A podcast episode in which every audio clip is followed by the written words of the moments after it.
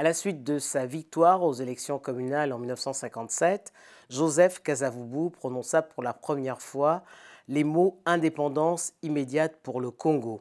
Trois ans plus tard, il devenait le premier président du Congo indépendant, qu'il dirigea jusqu'à sa destitution en 1965 par le général Mobutu, un jeune officier qu'il avait promu à la tête de l'armée nationale. Pour Justine Poyo Kasavubu, qui consacre une biographie à son père, ce coup de force marque le commencement d'une longue nuit que connaîtra le Congo. Justine Poyo Kasavubu, bonjour. Bonjour, madame. Kasavubu, biographie d'une indépendance, c'est le titre de la biographie que vous consacrez à votre père, le premier président du Congo indépendant de 1960 à 1965, au moment où il a été destitué par le maréchal Mobutu, un jeune officier que beaucoup trouvaient opportuniste, orgueilleux et arrogant. A-t-il regretté cette nomination? Regretter, euh, Peut-être que sur le plan personnel, oui, au regard de ce que nous avons vécu après le coup d'État, effectivement.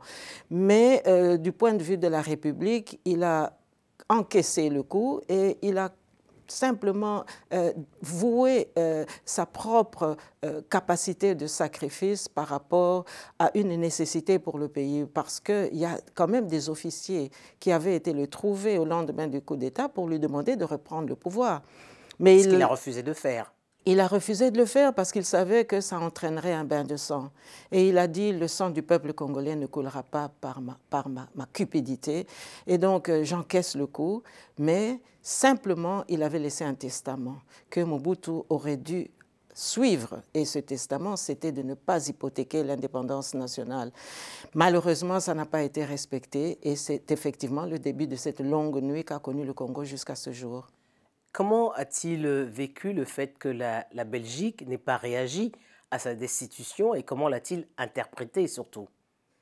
Mais vous savez, il suffit simplement de regarder euh, euh, toutes ces pressions qui ont euh, précédé ce coup d'État en 1960. Rappelez-vous, après le fameux discours de Lumumba le 30 juin 60, eh bien, l'ancien colonisateur avait pris prétexte justement de cette, de, de cette provocation, d'après eux, pour commencer effectivement à considérer que Lumumba était un communiste et que donc le président de la République devait absolument faire face à, cet assaut euh, communiste et euh, les pressions ont commencé à se multiplier pour que euh, Lumumba quitte le pouvoir. Mais je crois qu'au-delà de cet aspect injuste d'ailleurs d'accuser Lumumba de communiste, il s'agissait beaucoup plus d'une divergence d'opinion entre le chef de l'État et son Premier ministre par rapport au massacre qu'il y a eu au Kassai, parce qu'il faut savoir que dès les premiers jours du lendemain de l'indépendance, évidemment, l'ancien colonisateur a multiplié euh, la balkanisation du pays, reprenons le terme d'ailleurs,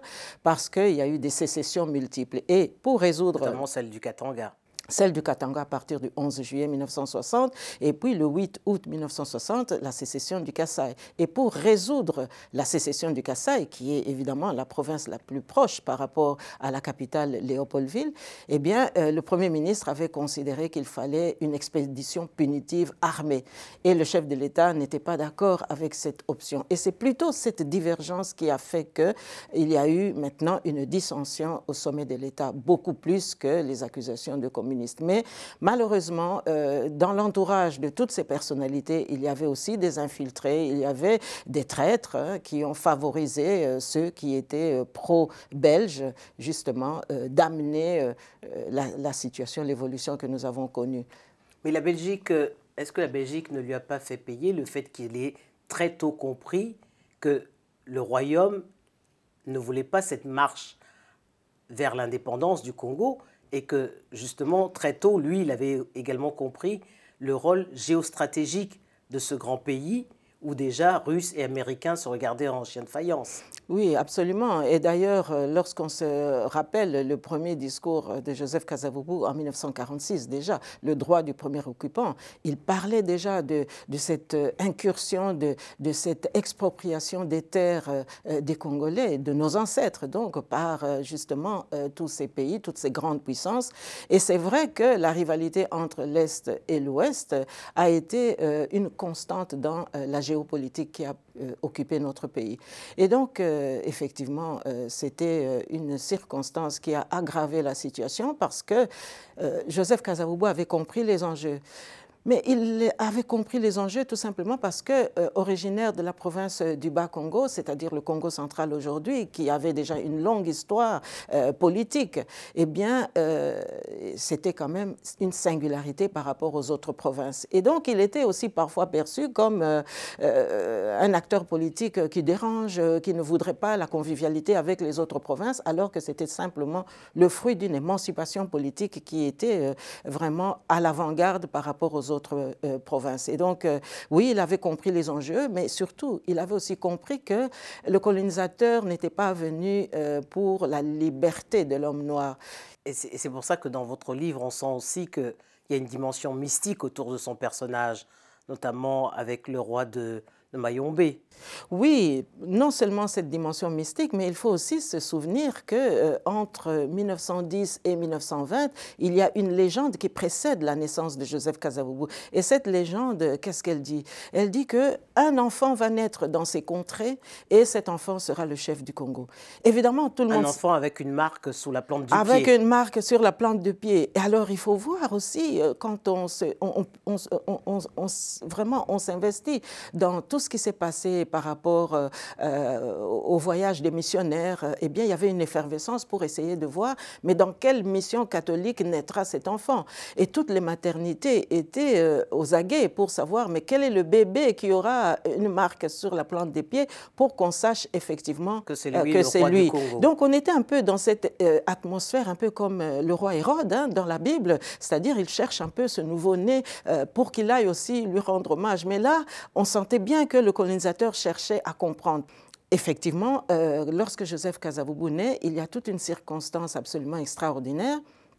Et d'ailleurs, lui-même, il est le fruit justement euh, d'une victoire par rapport à son père accusé euh, injustement d'adultère. Et donc, lorsque les chefs de village le, traînent en procès et qu'il gagne ce procès, eh en même temps, notre grand-mère met au monde ce jeune garçon que deviendra Joseph Kasavubu. Et c'est comme ça que Joseph Kasavubu s'appellera d'abord Kaza, parce que son père a vaincu le poison, a vaincu l'épreuve, et il s'appellera Vubu parce que tout simplement c'est le patronyme. Et donc cet enfant était destiné à vaincre les épreuves, puisque son père l'avait fait avant lui. Alors les 16 et 17 janvier, on, célèbre deux héros nationaux au Congo, euh, Laurent Désiré Kabila et Patrice Lumumba. N'êtes-vous pas un peu surprise que le premier président du Congo ne fasse pas partie de cette liste? Là, on touche euh, une question euh, effectivement qui nous déchire euh, depuis très très longtemps, tout simplement parce que on se rend compte que les interférences géopolitiques que les manipulations aussi néocolonialistes, impérialistes perdurent dans ce pays, tout simplement parce que le Congo n'est pas n'importe quel pays, mais on, on sent aussi qu'il y avait une volonté de la part des impérialistes, on peut le dire ainsi, d'effacer un peu la mémoire de l'histoire du Congo parce qu'il y a toujours toujours eu cette volonté de vouloir récupérer cette terre euh, qui regorge de richesses absolument phénoménales et euh, évidemment effacer l'histoire, effacer les références de, Joseph Kasavubu, ça faisait partie un peu de ce jeu. Et donc oui, euh, on excite un peu la mémoire de ceux qui viennent après lui, on excite la mémoire de ceux qui sont assassinés parce qu'on ravive aussi par la même occasion le tribalisme, l'extrémisme, etc. Et c'est ça qui focalise un peu l'attention. Et alors, on diabolise Joseph Kasavubu. Alors que Joseph Kasavubu, je crois quand même l'avoir démontré dans mon livre, a démontré qu'il poursuivait un idéal de bonne gouvernance, un idéal aussi de liberté, de respect de l'autre et surtout de respect des deniers de l'État. Et ma foi. Et très tôt d'ailleurs, on découvre qu'il est le premier à défendre l'option du fédéralisme pour gérer ce grand pays qui est le Congo belge et qui deviendra plus tard le, Zaïre et, ensuite la RDC. Est-ce que vous comprenez la, frilosité des pouvoirs successifs congolais face à cette question de la décentralisation? L'option de fédéralisme, c'était la voie de la sagesse.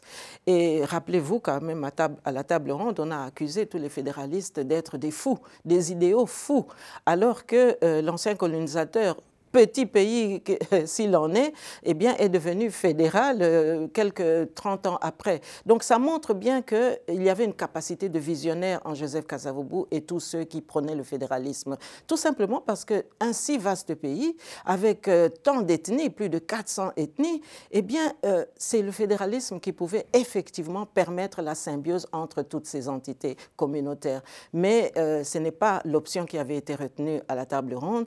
Et donc, on a plutôt choisi l'unitarisme qui nous a perdus jusqu'à ce jour. Mobutu a été le tombeur de Joseph Kasavubu, votre père, et vous-même avez travaillé avec Laurent Désiré Kabila, qui a été le tombeur de Mobutu.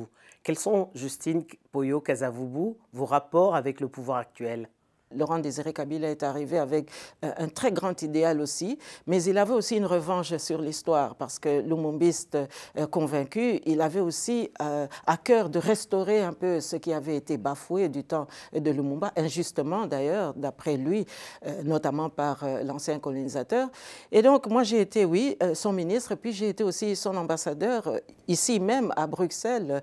Et donc c'est un homme qui voulait effectivement restaurer un peu le pacte républicain. Mais malheureusement, il a été mal compris parce que lui, comme Lumumba, on l'a aussi taxé euh, d'un communisme un peu agressif, euh, un peu débridé, etc. Et malheureusement, euh, les alliés qui étaient les siens avaient un double agenda et malheureusement, ça l'a conduit à, sa perte. Oui. À cet assassinat. Mm. Justine Poyo Kasavubu, en 2006, vous avez été candidate à l'élection présidentielle elle se profile, hein, l'élection de 2023, elle aura lieu le 20 décembre. Serez-vous encore candidate? Les prétentions légitimes m'autorisent à envisager une telle euh, perspective. Mais je pense aujourd'hui que la vraie question pour le Congo, c'est d'abord l'état des lieux, de voir qu'est-ce que notre pays euh, est devenu réellement. Est-ce que nous devons nous Et focaliser... À qui vous jetez la pierre? Mais je pense que le Congo doit d'abord se retrouver. Aujourd'hui, nous avons un pays qui est totalement déstabilisé, qui est en, passe d'imploser. Et puis, euh, nous avons des institutions qui sont totalement instables. Nous avons euh, les velléités géopolitiques qui pèsent encore plus lourdement aujourd'hui parce que nous avons justement une classe politique qui n'est pas toujours à sa place. Nous avons un Parlement qui ne joue pas son rôle. Nous avons eu des fraudes électorales à, à répétition. Et on ne peut pas gouverner un pays lorsque, à répétition, vous avez des fraudes électorales qui amène au pouvoir des acteurs qui ne devraient pas être dans la gouvernance du pays. Alors je crois aussi que nous devons revenir à une certaine orthodoxie dans les valeurs républicaines, c'est-à-dire que l'homme qu'il faut à la place qu'il faut, la femme qu'il faut à la place qu'il faut, et surtout euh, une constitution qui soit respectée. Parce qu'aujourd'hui, nous avons euh, des bricolages de constitution. Euh, la, constitution qui nous régit aujourd'hui n'a pas été rédigée par des Congolais, mais ça a été rédigé en grande partie par l'ancien colonisateur. Donc les Congolais ont été aussi coupables d'accepter ce genre de scénario. Alors je crois qu'il y a des habitudes qu'il faut absolument éradiquer, qu'il faut effacer pour qu'on revienne un peu à une structure de l'État qui soit viable. Et alors à ce moment-là, je crois qu'il sera bon de penser euh, quelles sont les élections que nous voulons, quel type d'élections nous voulons et surtout quel est le profil de l'homme d'État que nous voulons et quel est le profil du parlementaire que nous voulons. Parce qu'aujourd'hui, nous avons un Parlement euh, qui en fait est un folklore permanent. Justine Poyo Kazaoubou, merci. Je vous remercie.